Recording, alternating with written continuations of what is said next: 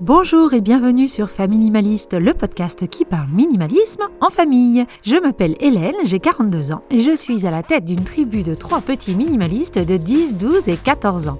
Mon mari et moi avons pris le tournant du minimalisme il y a quelques années et la transformation fut telle que j'en ai fait mon métier.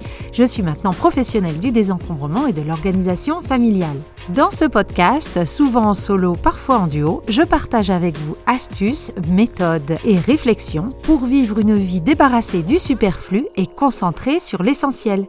Dans ce deuxième épisode, je parle d'un sujet qui fâche la chambre des enfants. Qui n'a jamais eu de sueur froide en rentrant dans la chambre des enfants? Ou juste à l'idée de leur demander de la ranger Si vous voulez enfin vous débarrasser de ce problème et savoir comment faire une bonne fois pour toutes pour avoir des chambres plus allégées, vous êtes sur le bon épisode. Je vais partager avec vous notre méthode, les problèmes que l'on a rencontrés et enfin vous en dire un petit peu plus sur l'impact que ce désencombrement a eu sur notre vie. Et pour vous aider à aller toujours un petit peu plus loin, j'ai créé une fiche méthode qui accompagne cet épisode. Il est disponible en téléchargement dans la description de l'épisode. Je vous mets le lien. Allez, c'est parti pour l'épisode d'aujourd'hui.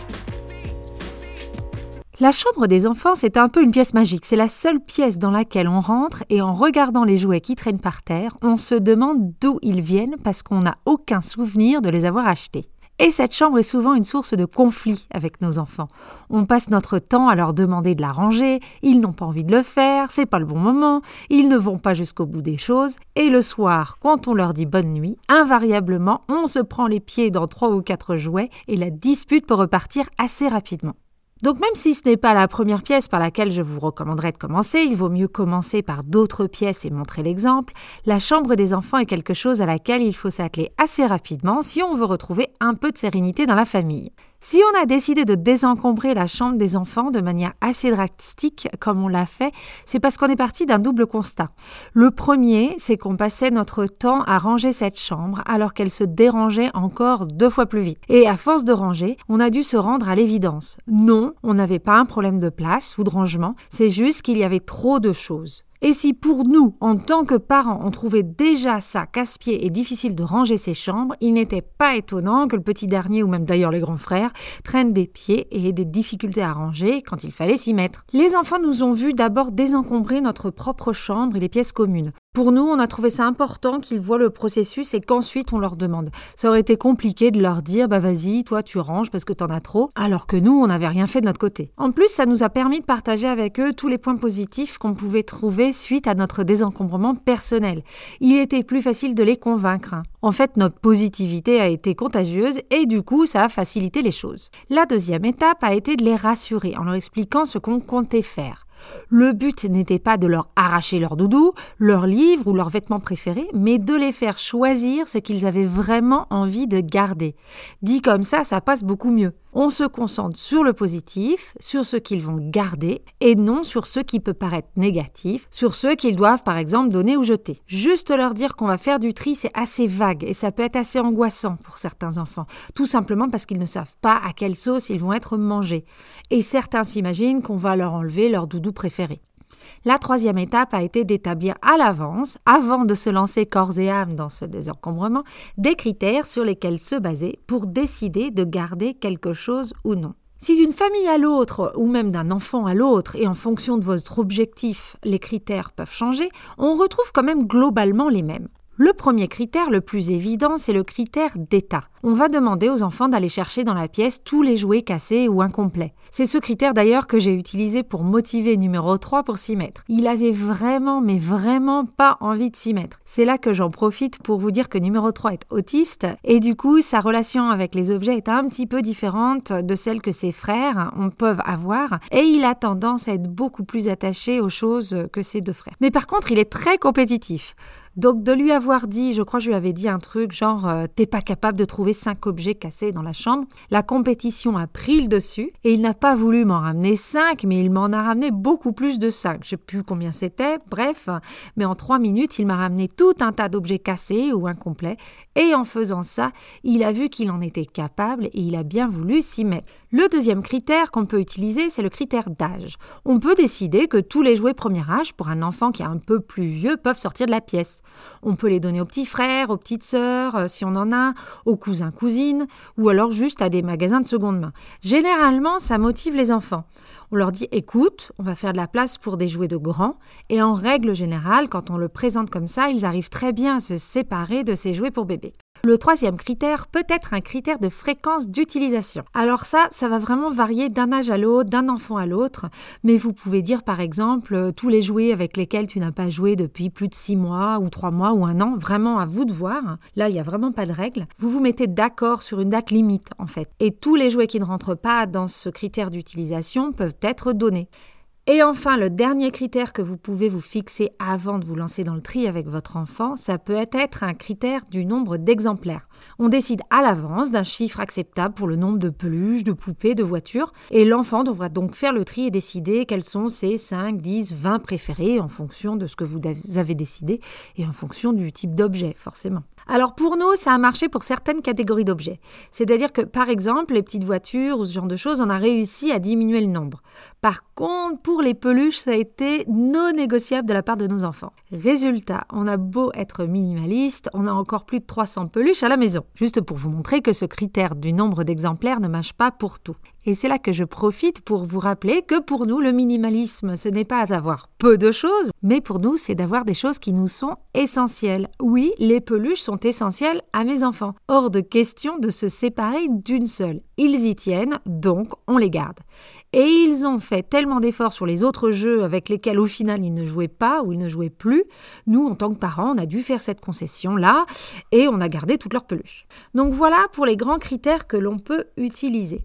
Bien sûr, vous pouvez en utiliser d'autres. Le but, c'est qu'ils vous conviennent à vous, à votre famille et à vos objectifs. Je vous parle de cette méthode, mais il y a des enfants qui instinctivement savent quoi garder, quoi donner, quoi jeter, et ils n'ont absolument pas besoin de cette liste de critères. Mais dans mon expérience, c'est un peu plus l'exception que la règle. Voilà, une fois que vous avez fait tout ça, vous pouvez vous lancer dans le désencombrement. Je dis vous parce qu'il est primordial que l'enfant soit là lorsque vous désencombrez sa chambre. Imaginez, il part à la crèche le matin ou à l'école et il revient et la moitié de ses affaires sont parties. Vous risquez de passer un sale quart d'heure et d'avoir des conversations un petit peu compliquées. Non seulement c'est une question de confiance, mais en plus, nous, en tant que parents, on croit savoir pour eux quels sont les objets qu'ils préfèrent avec lesquels ils jouent le plus. Et en fait, on se rend compte en faisant le tri avec eux que souvent on se trompe. Donc c'est à lui ou à elle qu'appartient le choix de garder quelque chose ou non. On peut les guider dans leurs décisions, on est là pour ça, mais la décision finale reste dans leurs mains. Je trouve qu'en plus, cet exercice est assez intéressant d'un point de vue pédagogique parce que ça les entraîne à la prise de décision et ça les responsabilise. On leur montre qu'ils sont responsables des jouets qui sont dans leur chambre. Dans le cas où vos enfants auraient moins de deux ans, là par contre, vous pouvez peut-être faire le tri sans eux. Si vous avez peur de vous tromper, vous pouvez d'abord faire un tri, mettre les choses dans une autre pièce, attendre un petit peu, et si les jouets n'ont pas été réclamés au bout de quelques semaines, bah, vous savez que vous pouvez les donner ou vous en séparer. La méthode de tri en elle-même, après avoir défini les critères, est assez simple. Vous allez commencer par définir ce qu'on appelle des zones de tri, que vous allez symboliser soit par des zones au sol dans la pièce, des coins de la pièce, soit par des gros sacs euh, de course. Et à chaque fois que vous avez un nouvel objet dans la main, vous allez, avec votre enfant, décider ce que vous allez en faire.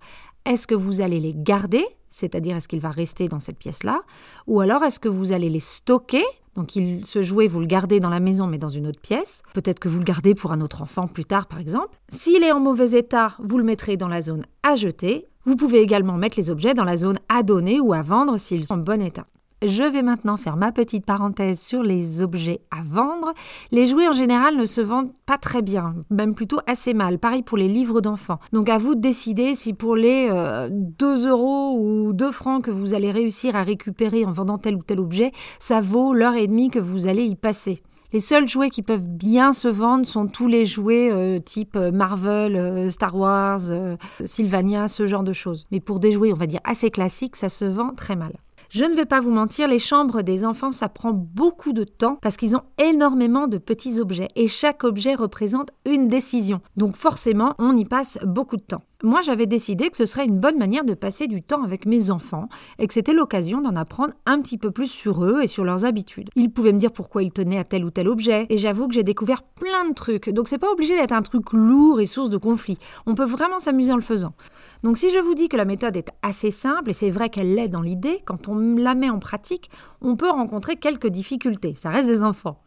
La difficulté qu'on a rencontrée avec numéro 1, ça a été le nombre de papiers qu'il a. C'est un enfant très créatif qui passe son temps à écrire des petits bouts de texte sur des petits bouts de papier, à dessiner énormément, comme beaucoup d'enfants. Et du coup, on a été confronté à cette grosse pile de papier.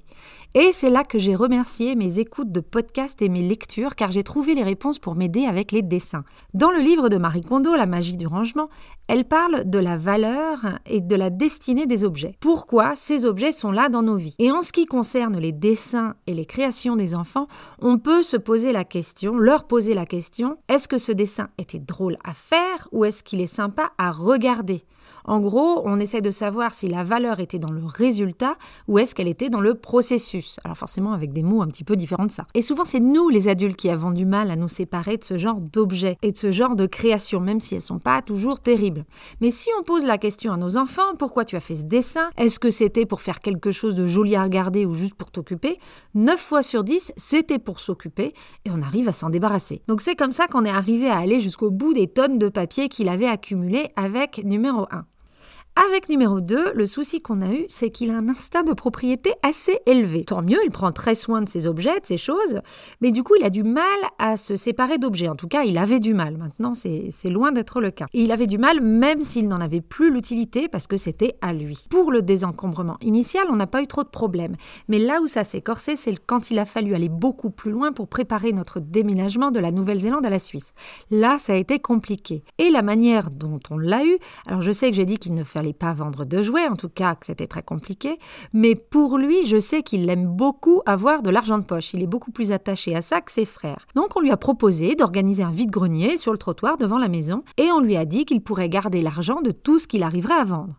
Là, je peux vous dire qu'il a refait le tour de la chambre et qu'il a vidé les trois quarts. Tout ça sans aucun regret, parce qu'il savait qu'il aurait les sous à dépenser et qu'il pourrait racheter des choses qui étaient plus adaptées de toute façon à son âge ou à ses centres d'intérêt. Pour numéro 3, ça a été un petit peu plus compliqué. Comme je vous l'ai dit un peu avant, numéro 3 est autiste il est très attaché à beaucoup de jouets, à l'époque surtout à beaucoup de vêtements et énormément de livres. Et l'idée même de désencombrer pouvait le stresser et ça pouvait vite partir en crise. Comme je l'ai dit plus tôt, pour le faire démarrer, euh, pour euh, justement stopper les crises, à chaque fois je parlais de désencombrement, je lui ai lancé des défis. Donc ça, ça a marché et ça a suffi pour mettre la machine en route. Mais quand on est arrivé vraiment au cœur du tri, au cœur du sujet, je me suis rendu compte qu'en fait, il avait peur de ne pas savoir où les objets allaient aller. On a réussi à aller plus loin quand on a décidé à qui et où exactement allaient aller tous ces jouets et tous ces vêtements qu'il ne voulait plus garder. Là, il a, ça l'a débloqué complètement, il s'est lancé et on a réussi à aller jusqu'au bout de son tri. C'est même lui qui est allé le plus loin. On est passé de deux énormes bacs qui étaient sous son lit à une boîte à chaussures. Une boîte à chaussures plus une centaine de peluches et des Legos, pas déconner non plus. Mais en tout cas, le gros de ces jouets sont passés de deux bacs à une boîte à chaussures. Il nous a bluffé. Je vais maintenant vous parler des conséquences que ces chambres allégées ont sur notre quotidien. La première conséquence notable d'avoir des chambres beaucoup plus allégées, ça a été sur l'autonomie des enfants et le fait qu'ils puissent ranger leurs chambres beaucoup plus facilement et beaucoup plus rapidement. C'est mathématique, moins ils en ont à ranger, plus ça va vite. Mais il y avait aussi le fait qu'on a changé l'organisation de leur chambre et qu'on leur a demandé de choisir cette organisation. En gros, où est-ce qu'on allait ranger les choses et comment on allait les regrouper. C'est eux qui ont décidé dans quel bac ou quelle boîte allait tel ou tel jouet, à quelle hauteur on mettait tel ou tel vêtement, ce qui fait que pour eux, les rangements étaient devenus beaucoup plus logiques et donc plus faciles à utiliser.